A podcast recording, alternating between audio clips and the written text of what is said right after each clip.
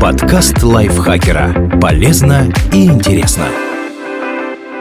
Всем привет! Вы слушаете подкаст лайфхакера. Короткие лекции о продуктивности, мотивации, отношениях, здоровье, обо всем, что делает вашу жизнь легче и проще. Меня зовут Михаил Вольных, и сегодня я расскажу вам, почему молчать в переговорах полезно.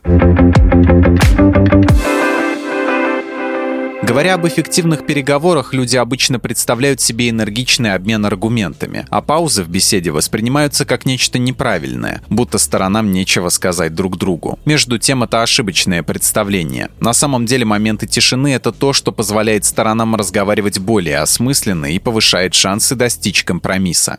Зачем нужно замолкать? В недавнем исследовании, опубликованном в американском журнале прикладной психологии, ученые попытались разобраться, есть ли разница между активными переговорами без пауз и переговорами, в течение которых стороны время от времени замолкали, и обнаружили вот что. Паузы дольше трех секунд, воспринимающиеся как затянувшееся молчание, ощутимо повышали качество переговоров. Это означает, что собеседники в итоге лучше подбирали слова и аргументы для отстаивания собственной позиции. Кроме того, они использовали тишину, чтобы справиться с первыми эмоциями, а затем логически осмыслить доводы оппонента и попытаться принять его точку зрения. Как следствие, обе стороны лучше понимали друг друга и легче находили компромисс. Обычно переговоры рассматриваются как перетягивание каната. Если один выиграл, значит другой проиграл, объясняет автор исследования, профессор школы менеджмента Слоуна при Массачусетском технологическом институте Джаред Курхан. Но переговоры не обязательно сражение, а выигрыш не обязательно нечто фиксированное. Существуют творческие способы разрешения конфликтов, и почти всегда есть возможность найти решение, при котором побеждают обе стороны. Наше исследование показывает, показывает, что пауза – один из эффективных способов отыскать такое решение. Исследователи назвали оптимальную длительность паузы – не меньше трех, но не больше 9 секунд. Слишком короткое молчание не позволит качественно обдумать сложный вопрос, а затянувшееся может вызвать недоумение у оппонента. Но длительность не единственное, что стоит учитывать, замолкая в процессе переговоров. Как сделать паузу максимально продуктивной? Вот несколько советов, которые дает автор исследования о пользе пауз Джаред Курхан.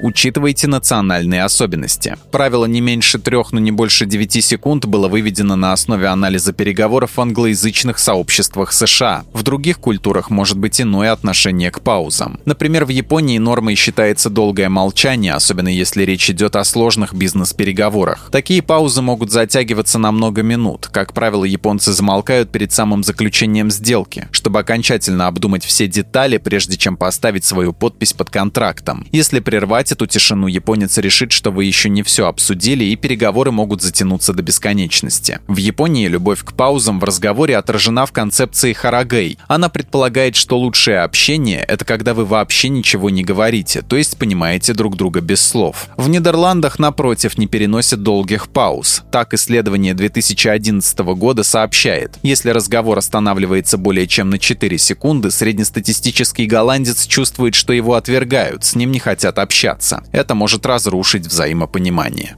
Объясняйте собеседникам, что происходит. Тишина — это мощное оружие. Взяв паузу, вы можете справиться с эмоциями и начинаете мыслить логично. Но если вы общаетесь с представителем культуры, в которой затянувшееся молчание выглядит неловко, то есть риск, что собеседник подсознательно увидит вас врага. Чтобы этого не случилось, перед каждой паузой не забывайте пояснять визави, что происходит. Скажите «мне нужна минута, чтобы подумать» или «позвольте осмыслить сказанное». Это не даст тишине прервать диалог.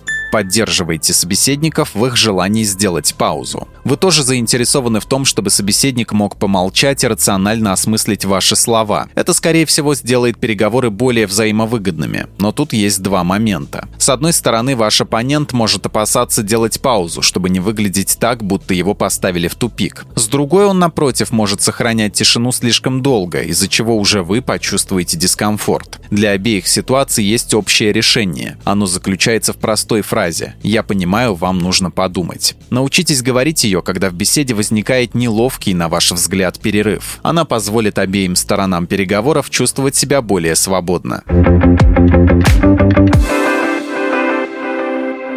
Спасибо Екатерине Комиссаровой за этот текст. Подписывайтесь на подкаст Лайфхакера на всех платформах, чтобы не пропустить новые эпизоды. Ставьте ему лайки и звездочки. Свои впечатления о выпуске оставляйте в комментариях или отзывах в приложении. И не забывайте включать наш подкаст «Сейчас скажу». Эта аудиовикторина понравится тем, кто хочет проверить свои знания и заодно весело провести время. А я с вами прощаюсь. Пока.